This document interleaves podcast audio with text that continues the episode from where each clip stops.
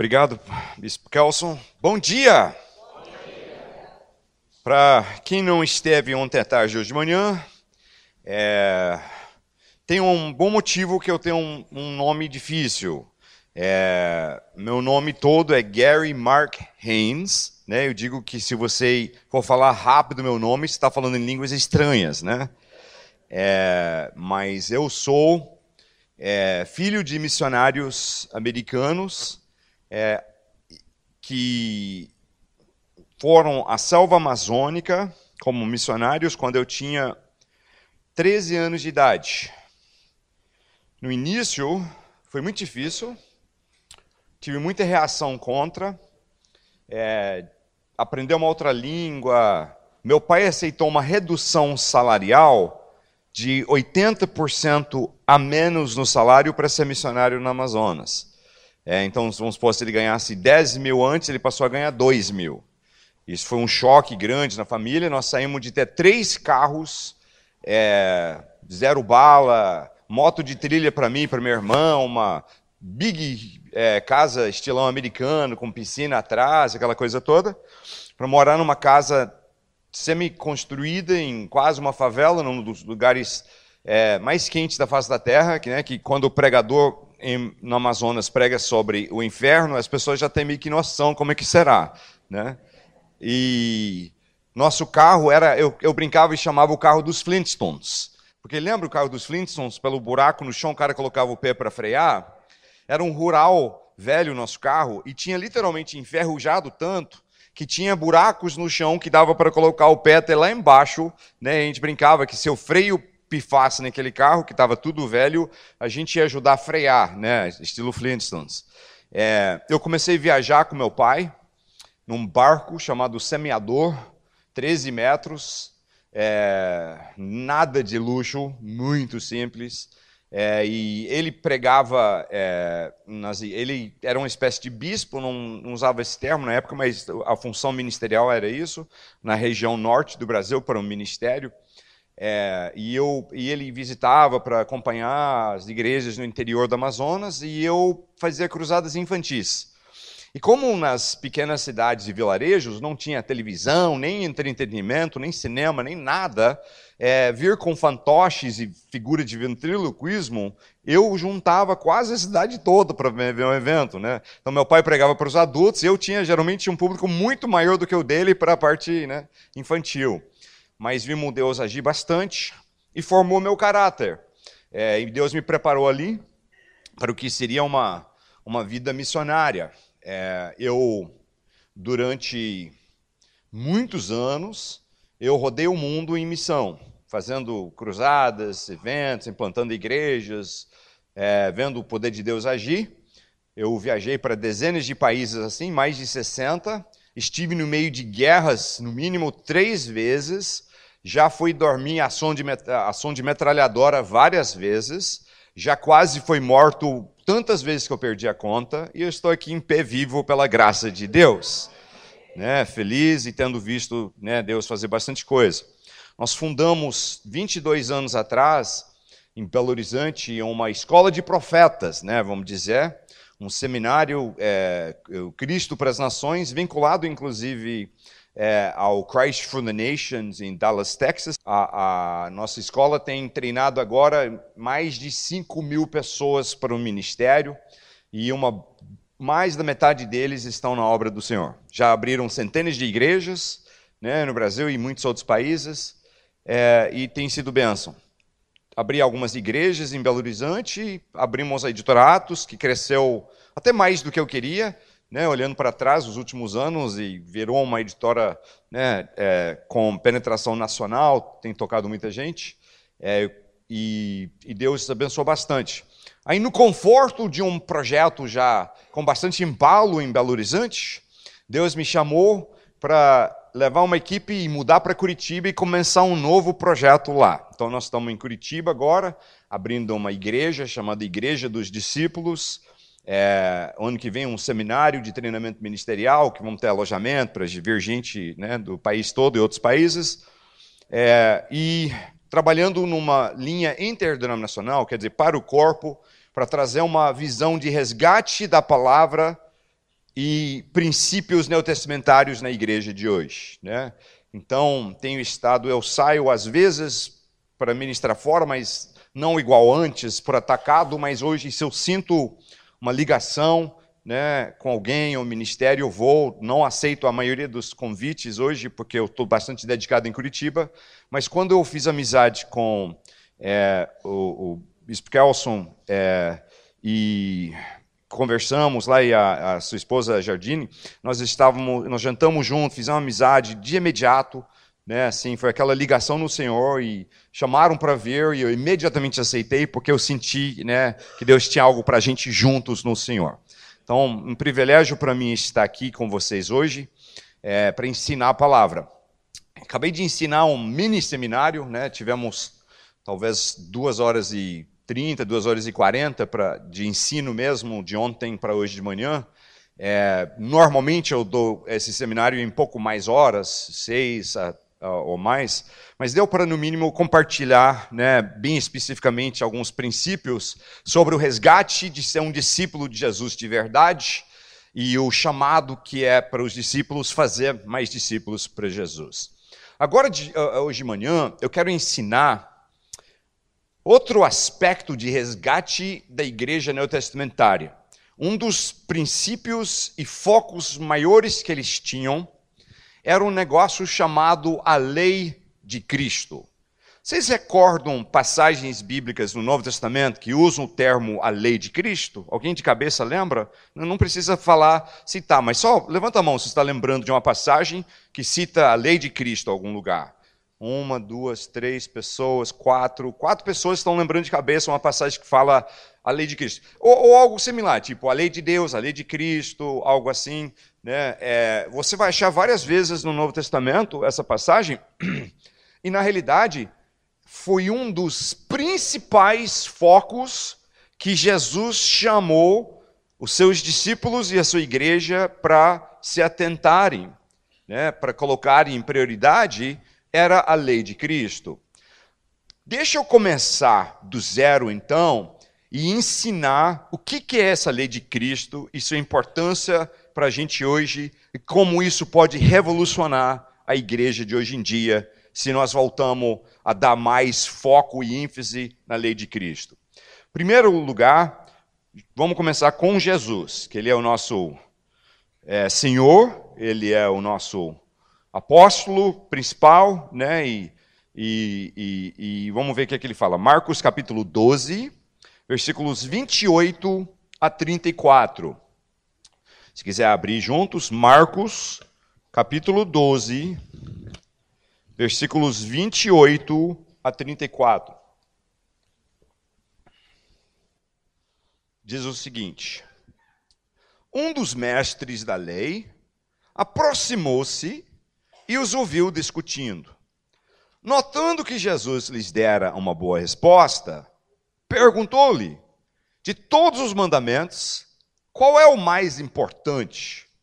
Respondeu Jesus: O mais importante é este: Ouça, ó Israel, o Senhor, o nosso Deus, o Senhor é o único Senhor.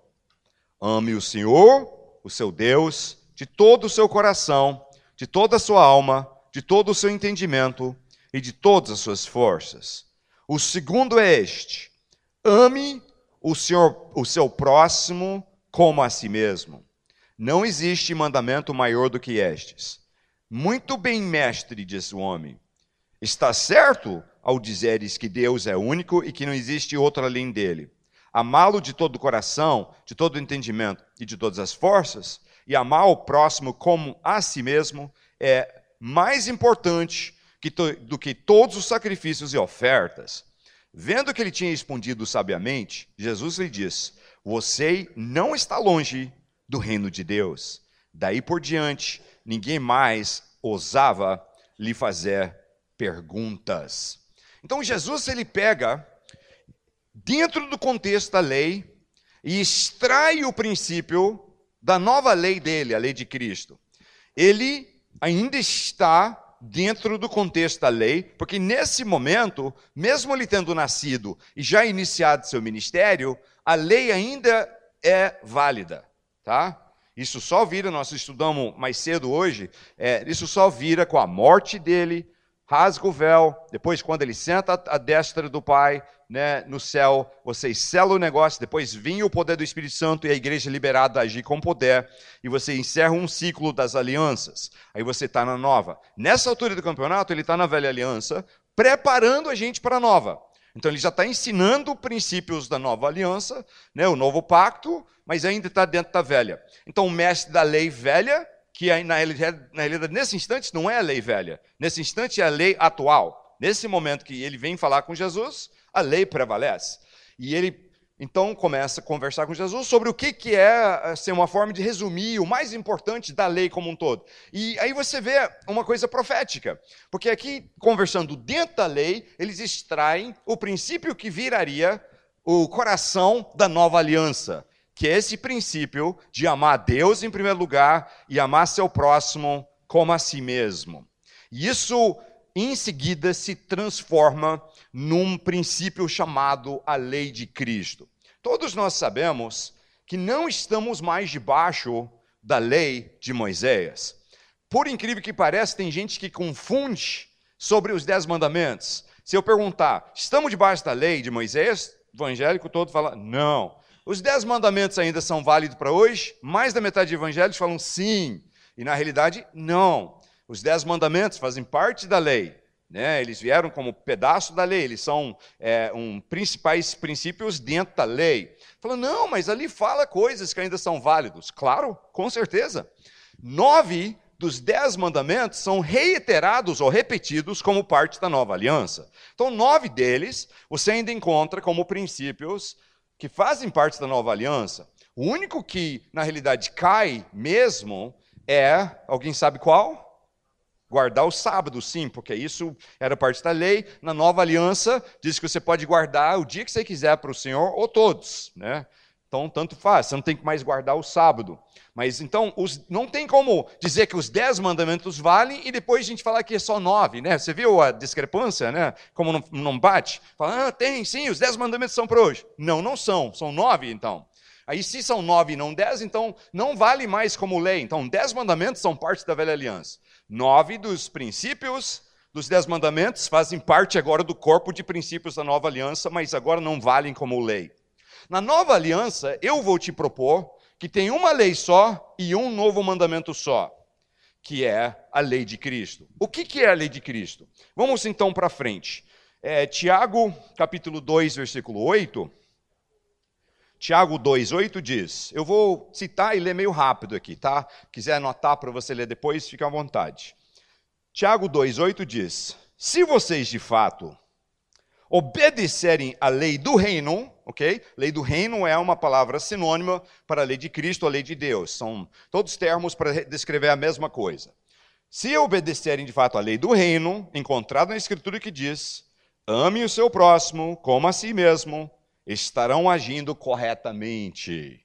Então, amar seu próximo como a si mesmo agora virou a lei do reino. Aí, 1 Coríntios 9, versículo 21, só para dar um bom respaldo né, ao princípio, 1 Coríntios 9, 21 diz: Para os que estão sem lei, tornei-me como sem lei, embora não esteja livre da lei de Deus, e sim sob a lei de Cristo, a fim de ganhar os que não têm a lei. Então Paulo diz que ele está debaixo da lei de Deus e a lei de Cristo, tá? Tá vendo assim, né? Eu não, tô, eu não vou ler aqui todas as passagens que falam da lei de Deus ou do reino de Cristo, mas você vai ver é, a redundância, a quantidade de vezes que trabalha esse, essa temática na nova aliança. Depois, para dar assim um resumo bem forte do negócio, é o próprio Senhor Jesus ensinando em João 13, versículos 33, é, perdão, 34 e 35. João 13, 34 e 35 diz: Um novo mandamento dou a vocês. Amem-se uns aos outros. Como eu os amei, vocês devem amar-se uns aos outros. Com isso todos saberão que vocês são meus espectadores e frequentadores eclesiásticos. Não, eu li de errado de novo. Que são meus o quê? Então, o critério de ser um discípulo de Jesus de verdade é o quê? E praticar o novo mandamento. Com isso, todos saberão que vocês são meus discípulos, se, se, se o quê? Se o quê? Se é uma condição. Então, vamos saber que você é meu discípulo com a condição de você fazer o quê? De vocês amarem-se uns aos outros. Vão saber que você é discípulo só se você amar uns aos outros. Então você fala, ah, não, então é só o outro vai saber se eu amo, mas se eu não amar, sou discípulo, só que o outro não saiba. Uh -uh. Porque João depois fala que quem diz que ama a Deus e não ama seu próximo é mentiroso e ama Deus coisa nenhuma. Tá? Então eu posso ir mais longe e dizer, não é só que não vão saber que você é discípulo dele se não ama, você não é discípulo dele. Paulo, é, é, perdão, João esclarece isso depois na epístola, né, que ele deixa claro, você não é dele se você não ama seu próximo. Não adianta falar eu amo a Deus e odiar os outros. Você não ama e você não é de Deus, diz ele. Bem claro isso. Então, o novo mandamento é o quê? É a lei de Cristo. É uma nomenclatura igual. Novo mandamento. Agora é a lei de Cristo, às vezes chamado lei do reino, lei de Deus, tudo é a mesma coisa. São variações de um conceito só. Que na nova aliança, a única lei que nós estamos debaixo é essa. Esse novo mandamento, a lei de Cristo, que é o quê? Amar uns aos outros como eu vos amei. Isso é o jeito que vão saber que você é discípulo de verdade e que você está de fato vivendo uma vida de discípulo, é se você ama as pessoas. Se você não ama as pessoas, você não é discípulo de verdade e não está vivendo de fato para Deus. Agora, beleza, até aí tudo bem. Em teoria, em tese, Creio que ninguém discorda. Não, claro, amém, amém, tá, temos que amar. Mas aí que eu te apresento o problema, que é o seguinte: o problema nosso é que, em grande parte, isso virou demagogia na igreja. Tá? É, João, depois, ele fala: não vamos amar só em palavra, mas de fato. Ele está dizendo, não, não deixe isso ser demagogia. Demagogia é o quê? Coisa que você fala, mas não pratica. Então ele está dizendo, não vamos amar só em palavra. Ah, eu te amo, amém. Mas tem que ser de fato, por atos. Jesus diz, vamos conhecer a gente pelo fruto. Então, vamos amar uns aos outros. Não adianta só falar um monte, amo, amo você, eu te amo, blá, blá, blá. A gente fala, eu te amo, e saímos e mostramos que, na realidade, aquilo era papo furado e não amamos coisa nenhuma. Eu morei alguns anos em São Paulo, capital. É, quatro anos e pouquinho. É, dizem que nessa vida teremos tribulações e morar em São Paulo, capital, capital acho que é uma delas. é, eu fui para lá muito empolgado que eu vou morar em São Paulo, tem tanta coisa acontecendo, vamos estar no meio de tudo. E depois de quatro anos, quando Deus me permitiu ir embora, eu falei, graças a Deus, né? É, a qualidade de vida sofre bastante ali, fica é, grande em excesso né, para ter qualidade de vida. É, lá eles falam que você pode ter uma boa vida se você pode trabalhar num bairro, é, num bairro bom, morar naquele bairro, trabalhar naquele bairro, participar de uma igreja naquele bairro e ficar só naquele bairro. Mas aí que adianta estar numa cidade grande, né? Aí é, você acabou de descrever uma cidade do interior, uma cidade menor, né? Que é a qualidade de vida lá. Mas assim, morei lá e eu participei de uma, uma da diretoria de uma associação forte é, em São Paulo. E eu encontrava muito em eventos com alguns líderes de grandes ministérios de São Paulo, preguei na igreja de vários deles e convivia com alguns deles. E tinha um deles que era mais ou menos da faixa etária do meu pai. Eu morava em São Paulo, não tinha família, tinha só equipe e ministério, mas não tinha minha família lá, não tinha meus pais, não tinha pessoal, não tinha mentores ali. E eu pensei, poxa, que legal, posso ter esse homem como um, mentor, vou adotar ele como um mentor na minha vida. E ele facilitou isso. Porque eu encontrava com ele, ele me pegava e ele tinha uma mantra, né? uma mantra que ela fala decorada, né? tipo telemarketing. Né? Então eu via ele, ele começava a mantra. Falei, eu quero que vocês saibam. Ele no meio de um culto sempre me pegava, segurava assim, olhava para mim e falava, eu quero que vocês saibam que nós estamos em aliança. E você pode contar comigo. E o que você precisar, eu estou ao teu lado. E vamos estar juntos e barabarabara. Eu não decorei toda a mantra, mas era nessa linha que eu podia contar com ele, que ele me amava e estávamos em aliança. Mais ou menos o resumo. Eu via ele de vez em quando, mesma coisa. Me pegava, buru, aquela mesma coisa. Passou um tempo, eu tive uma crise ministerial. Era uma crise de ordem financeira. E eu precisava de conselhos de uma de um homem mais sábio no Senhor, trocar uma ideia sobre o que fazer. Eu cometi o erro de, assim, era um cara ocupado, então eu deixei recado. Eu deixei no recado um pouco de informação demais. Eu falei, eu estou tendo uma crise financeira, eu quero conversar contigo. É. Provavelmente ele entendeu que eu ia pedir grana, né? Ajuda. Na realidade, eu nunca faria isso. Né? Eu nunca, nunca, posso dizer sem hesitar. Eu nunca, em crise financeira, foi alguém e falou, me empresta dinheiro. Nunca. Uma vez eu estava em viagem é, é, e precisou de pagar uma coisa além do orçamento, e o rapaz da minha equipe, o, o pastor da minha equipe que estava lá, é, em vez de entrar em contato comigo e falar o que, a gente faz, ele foi num empresário amigo nosso e pediu emprestado uma grana e pagou a conta. Eu cheguei de viagem, ele me contou, eu falei, não, de forma nenhuma, não pede dinheiro emprestado de ninguém, não. Que isso, eu corri que nem maluco, marquei com aquele empresário no dia, arranjei dinheiro e paguei ele de volta na hora. Eu falei, eu não quero pegar dinheiro emprestado de ninguém. Então eu não tinha a mínima intenção de pedir dinheiro desse pastor, eu queria conselho mesmo. E eu deixei o recado é, para ele assim, não me retornou. E antigamente, se eu ligasse para marcar alguma coisa, ele me retornava. E não retornou. Aí, crise brava, eu, não, eu queria conselho rápido e tal, comecei a ligar, deixar recado, deixar recado, e nada, começou a me ignorar. Passou três, quatro semanas, eu tinha deixado vários recados e nada, o cara não me procura, não retorna. Até falava com a secretária, pede, eu queria muito falar com ele. Ah, tá, é porque ele chegou, porque fui, ele vai ver, pé, pé, pé, e me ignorou totalmente. Depois daquele mês que ele não me procurou, com um recado eu posso até entender o cara perder, dois, mas não vários. Obviamente ele estava me ignorando. Né? Antes ele me atendia, agora com vários recados, ah, ignorou todos. Eu pensei, poxa, ele achou que eu ia pedir dinheiro e me, está me ignorando. Eu, aí eu parei para pensar, eu falei, puxa vida, quer dizer que na realidade aquela manta que ele fala não é verdade, é da boca para fora. Porque ele falou está em aliança. Vocês, aliança comigo. Vocês entendem biblicamente o que é estar em aliança com alguém? É um negócio muito profundo. Nossa cultura, às vezes, nem entende direito o negócio.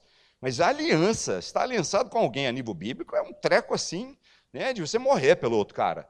Eu fui no Iraque pregar no meio da guerra, é, anos atrás, na guerra contra Saddam Hussein. Estava lá pregando, visitando igrejas, quase morri algumas vezes. E o cara que foi meu guia era um, da Jordânia, que é o país do lado. E ele tinha sido, o cara era antes das forças especiais jordanianas, agora ele era missionário.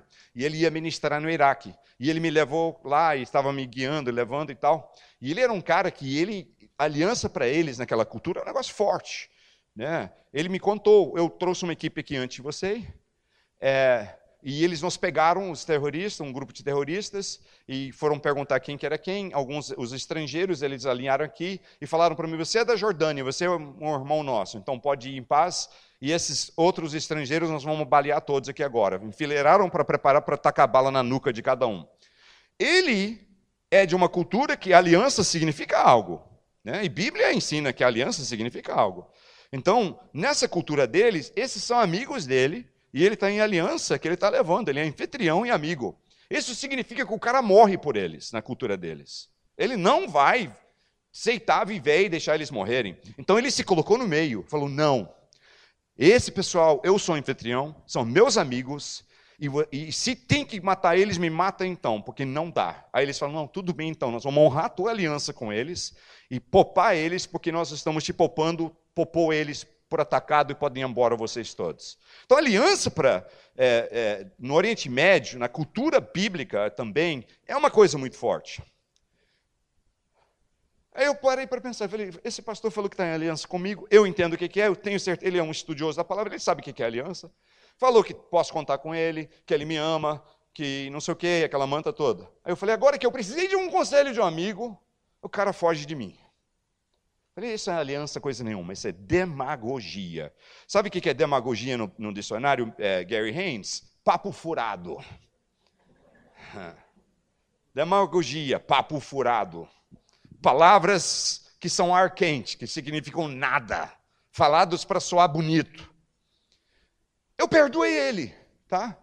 E, poxa vida, que pena. Eu fiquei desapontado, que eu pensei que eu estava adquirindo um pai espiritual e eu vi que eu estava adquirindo um cara hipócrita. Mas eu falei, tá bom, perdoa ele. Perdoa ele, deixa ele e tal. Não tenho raiva, deixa para lá. Esqueci, perdoei. Passou uns meses, estava no outro evento com ele. Eu em paz, eu não estava com raiva dele. Não, não queria contar ele mais como pai espiritual, mas também não estava com raiva. Perdoar não significa confiar em alguém que não merece, mas significa parar de ter aquele, aquele sentimento e aquele rancor. Então, estava perdoado, mas assim. E foi incrível, porque numa hora do intervalo, o que, que ele faz? Ele me pegou ali começou a falar a mantra de novo dele. Eu quero que vocês saibam que estamos em aliança, que eu te amo, que pode contar. Eu estou assim, cara, nem lembra que ele fugiu de mim quando eu precisei dele. E está falando esse mesmo papo furado de novo. Aí pensei, ah, perdoa ele, deixa ele lá. Né? Eu não, nunca queimei ele, eu estou falando de uma forma, vocês não têm noção quem que é. Né? Então, assim, eu não tenho nada contra ele. Mas o que, que eu vi? Que ele apenas exemplificou para mim um problema sério na igreja. Que para um monte de nós, amar é da boca para fora. A gente fala o tempo todo. Então eu vim ensinar sobre amar, o novo mandamento, a lei de Cristo. Todo mundo falando, amém, pastor, é isso mesmo e tal, beleza, mas eu não preciso, já amo. Será? Será? Será se a gente sequer entende o que é isso? Ah, não, amar é um, é, né, de acordo com o dicionário? Vai no dicionário. Aurélio, Micalis, o que você quiser. Vai lá. Amar é um sentimento afetivo para outra pessoa. Sentimento afetivo para outra pessoa. Amar no sentido romântico é um sentimento romântico para outra pessoa, mas também é definido como um sentimento. Nos dois casos, sentimento. Essa definição de amor que nossa cultura hoje expressa, que o dicionário está apenas. É, o dicionário não cria as definições, ele apenas extrai né, do consenso na cultura, como é que é interpretado aquilo, ele põe lá o que é aquilo. E o dicionário não está errado. Na nossa cultura, amar é um sentimento. É sentir. Eu sinto amor por ele, eu sinto amor. Né? Por isso que o cara casou, passou, né? ele só via a, a namorada, depois a noiva, momentos bonitos, legais, o tempo todo, ela preparada, maquiada. Aí ele começa a conviver, né? e ele olhou para ela sem maquiagem um dia e assustou. E, e ela só via ele cheirando bem, e aí um dia ela cheirou coisas extras e assustou.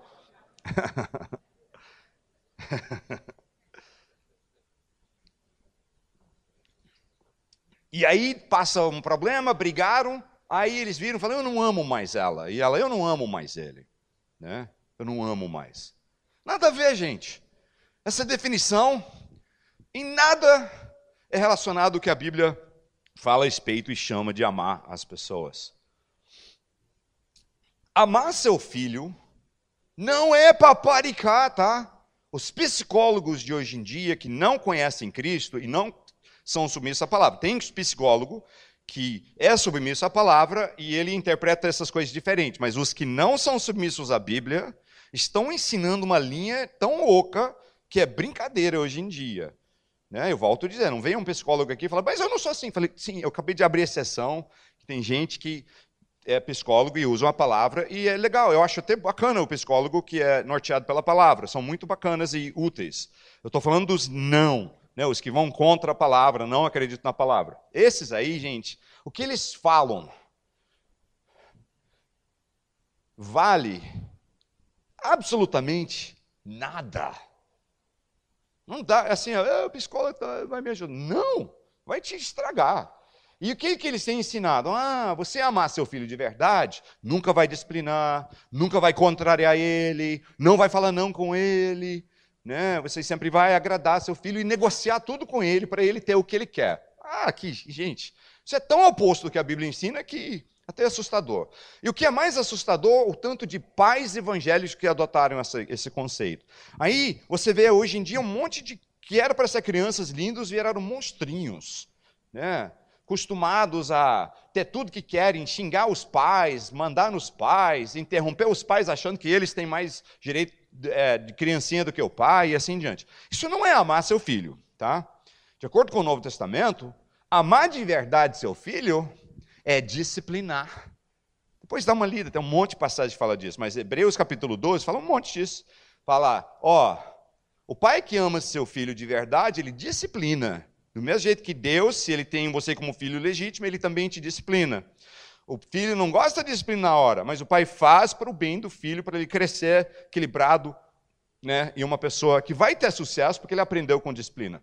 Então esse lance, falar, ah, eu amo, eu eu vou paparicar. Ah, eu não tive as coisas na infância, então agora eu vou ficar o tempo todo dando tudo que meu filho quer, comprando tudo que ele quer. Isso é mostrar amor. Não é, tá? Você não ensina ele a conquistar algumas coisas, você pode ser rico, próspero, mas você dá tudo, dá tudo, dá tudo, você estraga ele bonito. E cria um monstro na vida adulta que vai sofrer muito porque você ensinou errado. A Bíblia fala de ensinar. Eu não estou falando se é cruel né, ou tirano. Né, e não, não, meu assunto aqui não é criação de filhos. Eu estou falando, na realidade, sobre o que, que é amar. Tá? Amar seu filho, todos os que são pais bons aqui, criaram filhos bons, sabem que tem uma mistura de atenção e carinho com firmeza e limites. Tá? É uma mistura das, dos dois lados é que cria filhos bons. Eu tive o privilégio de ser criado por pais bons. Né? Meu pai me amava, me dava carinho, mas ao mesmo tempo disciplinava, era firme, tinha a mistura correta no equilíbrio certo. Isso é amar. Amar as pessoas no corpo de Cristo não quer dizer só falar o que eles querem ouvir.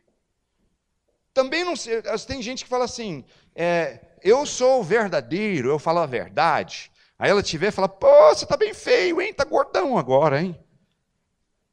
Eu, você fala assim, ah, ninguém fala assim? alguém já viu alguém falar assim? Eu já.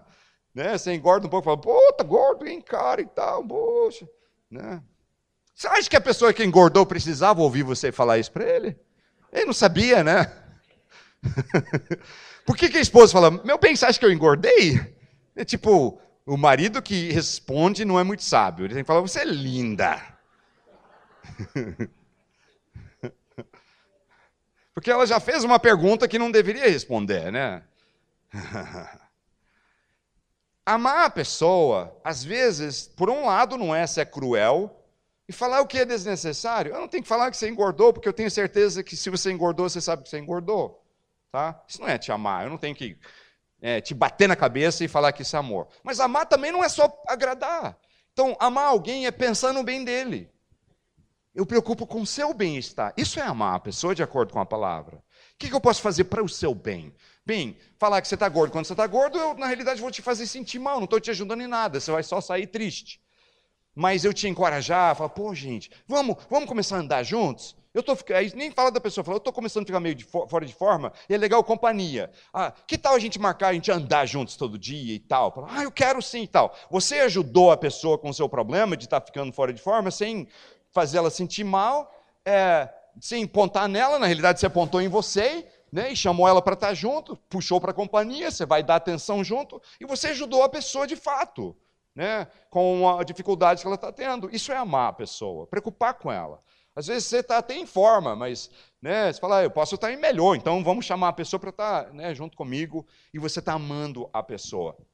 1 Coríntios, capítulo 13, versículos 4 a 7, é uma passagem famosa sobre amor. Mas vamos dar uma olhada, porque aqui expressa uma definição bíblica do que amor. E aqui você não vai achar nada sobre sentimentos afetivos. Não está descrito aqui. 1 Coríntios 13, 4 a 7. O amor é paciente. O amor é bondoso. Não inveja. Não se vangloria.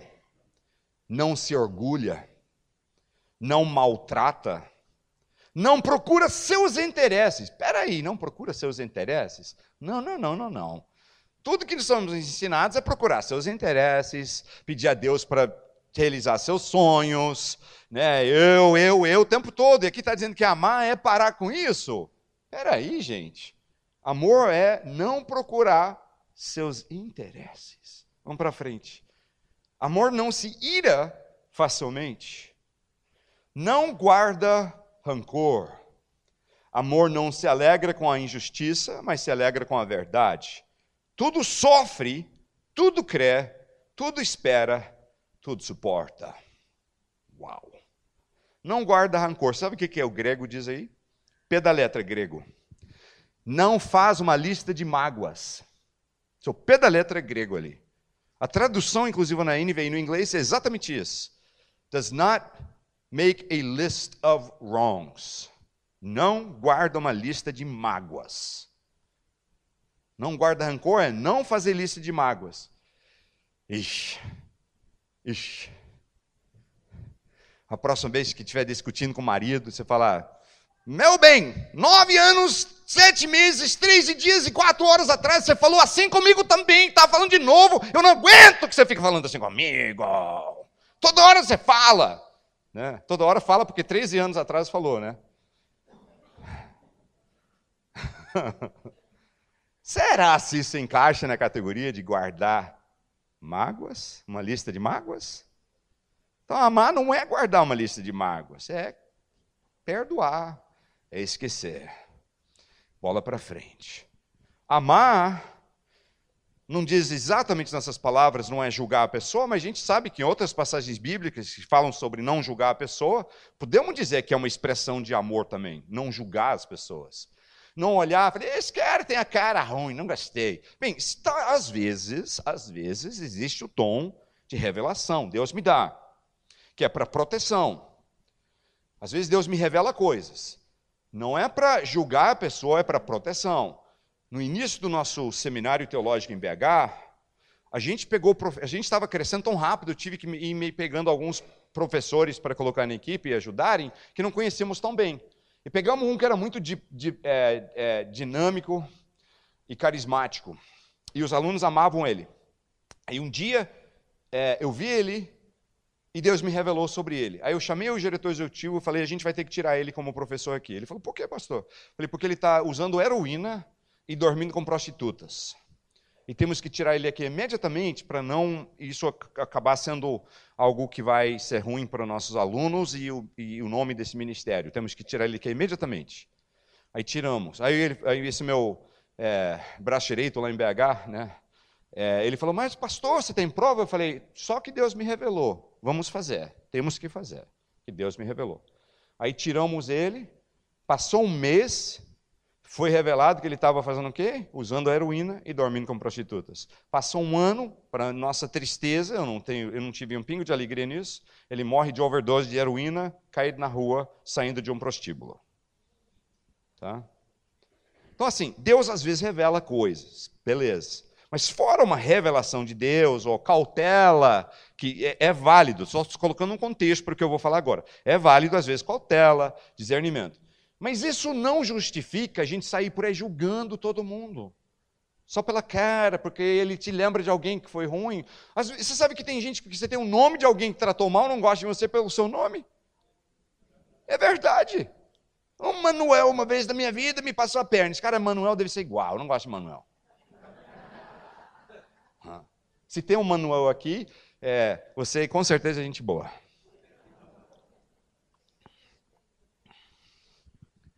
Eu fiz isso. Eu era, eu tinha o quê? 17 anos de idade mais ou menos, 16 para 17.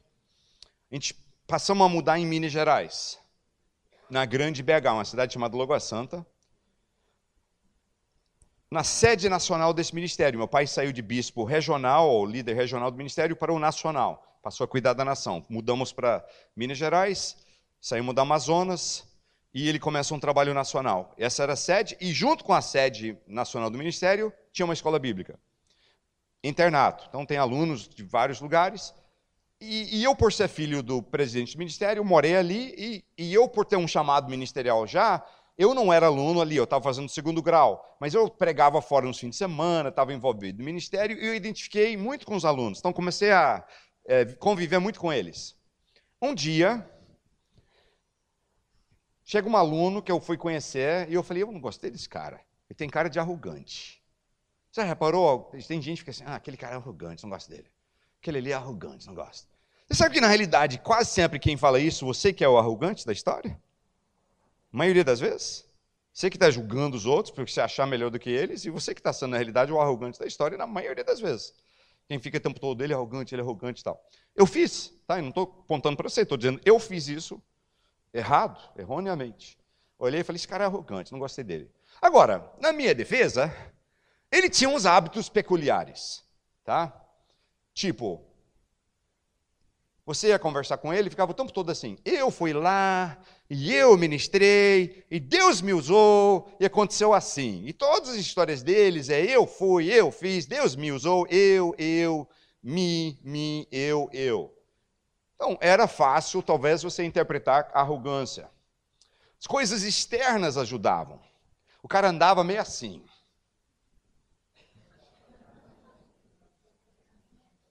Né? O jeito de se vestir para ir no culto. Sabe como ele se vestia? Terno branco, meia branca, sapato branco, à noite óculos escuro para ir no culto. E, e entra ali, óculos escuro, roupa branca, e, andava assim. Deus me usou, eu fiz, e não sei o quê. Na minha defesa, a maioria achava ele arrogante também.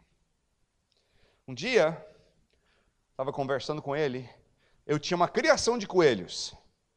Na escola bíblica, eu tinha um pequeno galpãozinho, não chegava a galpão, mas um espaço coberto, que eu tinha feito gaiolas com bebedor automático. Eu era uma pessoa caprichosa, então eu estudei o negócio, eu mesmo construí com minhas mãos as gaiolas, eu mesmo soldei, eu mesmo construí, coloquei tijolo, a parte de grades, eu construí é, comedores automáticos de alumínio, é, eu construí o sistema de bebedor automático, com a válvula que o coelho colocava a língua e saía água.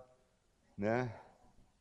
E eu mantinha aquele lugar limpíssimo. Era chato com isso, tudo limpo.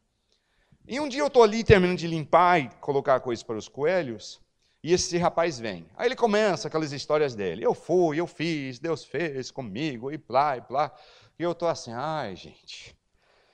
Termina logo, seu chato. Não gostava dele. Não gostava dele. Aí, no meio da conversa, ele vira e fez assim, ó. Bem chuco, bem assim, né, bem grosso. Eu pensei, ah, não, gente, aqui logo onde eu trabalho, depois eu vou ter que lavar isso aí, tá muito nojento esse cara, poxa vida. Mas eu não falei nada. Passou mais um minutinho, ele está naquela história, eu fiz, e pai, pai, pai e tal. Aí ele pegou e fez o quê? Eu acharia que já deu da outra, né? Às vezes você tem que fazer para, né? Ele. E eu tô. A segunda vez eu falei, ah, não, não aguento. Eu falei, cara, por favor, não faz isso aqui, pô. Eu vou ter que depois lavar isso tudo, não faz isso aqui dentro. Quer fazer, dá um passo para lá fora, faz lá na horta. E vem para cá de novo, mas não faz e tal. Ah, não, desculpa e tal, beleza. Ele continua conversando. Passou uns dois minutos. O que, que o cara faz? Alguém sabe me mostrar? Como é que é?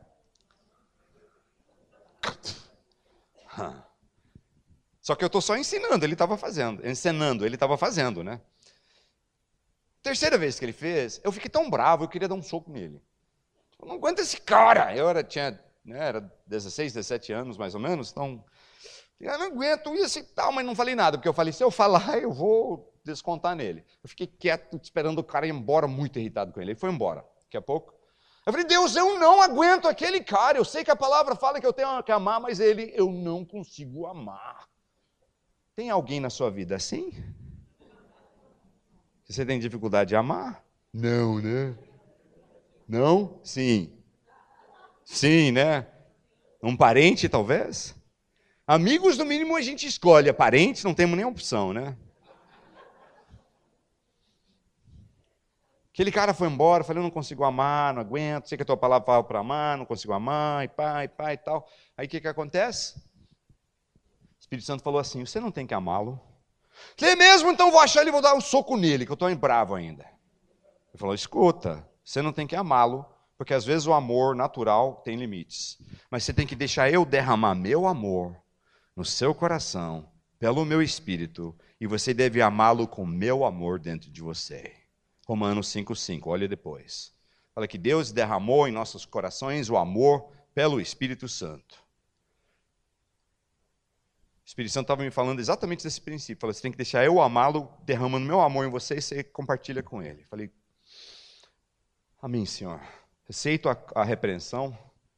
Eu vou amá-lo e vou fazer esse cara virar. Eu, eu vou ser amigo dele. Eu vou ser amigo dele. Não sei se ele vai ser meu, mas eu vou ser dele. Pare de julgar. Pare de maltratar, que diz que não, né, amor não maltrata. E comecei a procurar conhecer aquele cara que eu nunca quis conhecer, né? A gente não, não vai com a cara de alguém você não quer conhecer. Foi conhecer, sabe o que eu descobri? O cara era de uma favela, tá? Brava.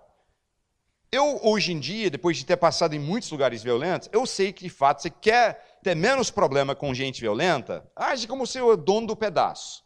Eu já fiz isso em vários lugares violentos. Tá um monte de gente violento, chega lá, olha na cara, tudo bem e tal, anda assim, ó. Eu estava com um missionário, primeira viagem dele fora dos Estados Unidos comigo, no meio de um país em guerra civil na América Central, e ele assustado. E eu tinha que ir num lugar cheio de marginal e bandido. Os guias turísticos falam: se você for nessa região, a questão não é se você será assaltado, é quantos minutos você durará até ser assaltado. Literalmente, o guia turístico dizia isso. O guia, que eu falo, o livro, né, que né, aquele que te explica sobre um lugar. Meu amigo queria ir junto. Falei, cara, você vai atrair para a gente perigo, que você anda assim, todo assustado e tal. Ele falou, não, mas eu quero ir, não quero ficar aqui sozinho. Né? Ele estava tão assustado, não queria ficar.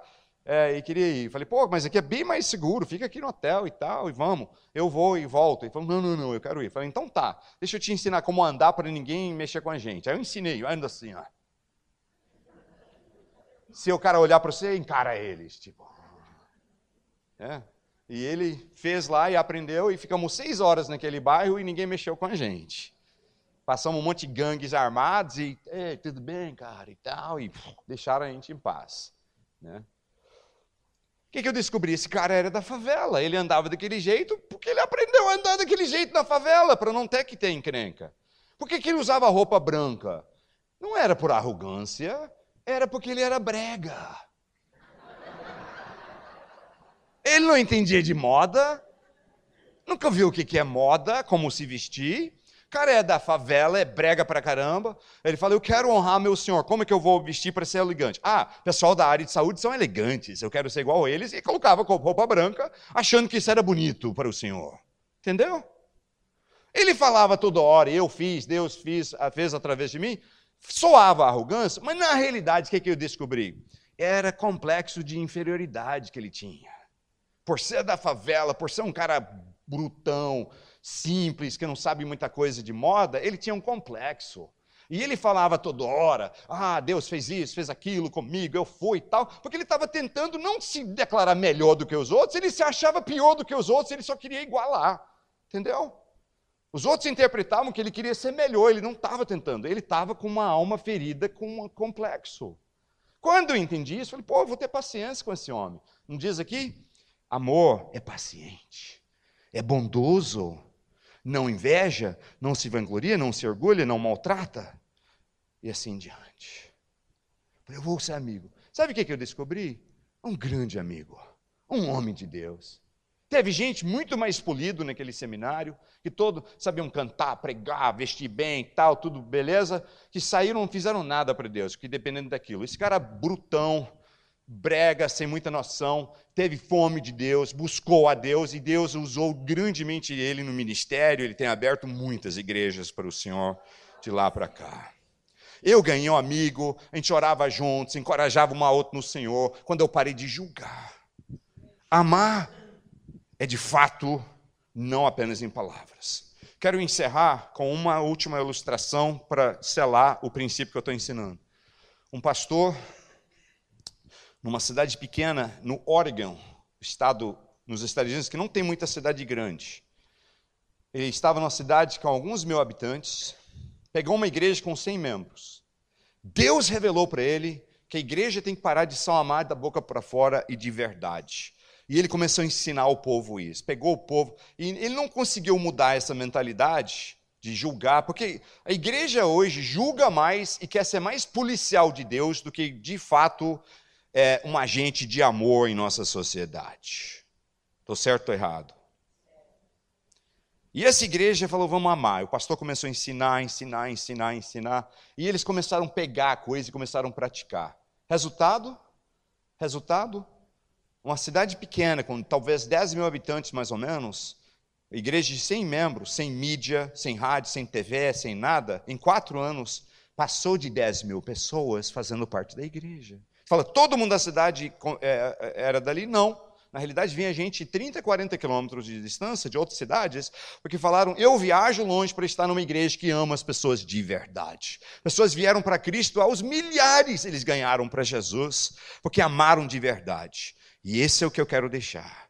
Cumprir a lei de Cristo é de fato ser conhecido como discípulo de Jesus, e é o que vai fazer a gente poder revolucionar transformar a nossa geração para o Senhor Jesus Cristo.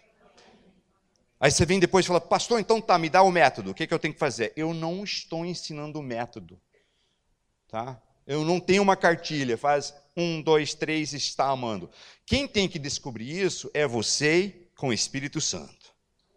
Que homem que você pode amar? Pede o Espírito Santo para te mostrar. Ele vai te revelar, porque varia. Na vida de um, ele precisa que você mostre amor de um jeito, no outro, de outro. Mas a gente focando na lei de Cristo, o novo mandamento, de amar uns aos outros como Cristo nos amou, eu te garanto, nós vamos ganhar almas e fazer discípulos para Jesus como jamais fizemos até aqui. Quem está pronto para isso? Você quer dedicar a tua vida a amar de verdade e praticar a lei de Cristo? E confessaria que às vezes não pratica, pratica isso na sua vida e quer praticar melhor? Mesmo que você às vezes pratica, mas que Deus está te chamando a ir mais longe em amar as pessoas. Se você quer dizer isso, eu quero fazer uma oração juntos. E eu quero que quem quer dizer isso, eu quero amar mais do que eu amo e de verdade mesmo. Fique em pé para a gente orar.